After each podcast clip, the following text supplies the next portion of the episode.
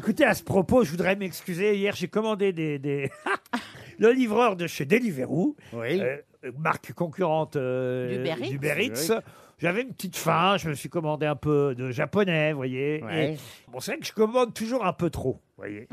Et là, quand même, vu le nombre de sacs qu'il m'a donné, ça m'a paru beaucoup, beaucoup. Ah, il s'est trompé, il s'est trompé. Et quand je suis arrivé chez moi et que j'ai ouvert tous les sacs, il y avait une sushi partie pour 10 personnes, alors que j'étais tout seul. C'était pas la commande d'Yves Calvi?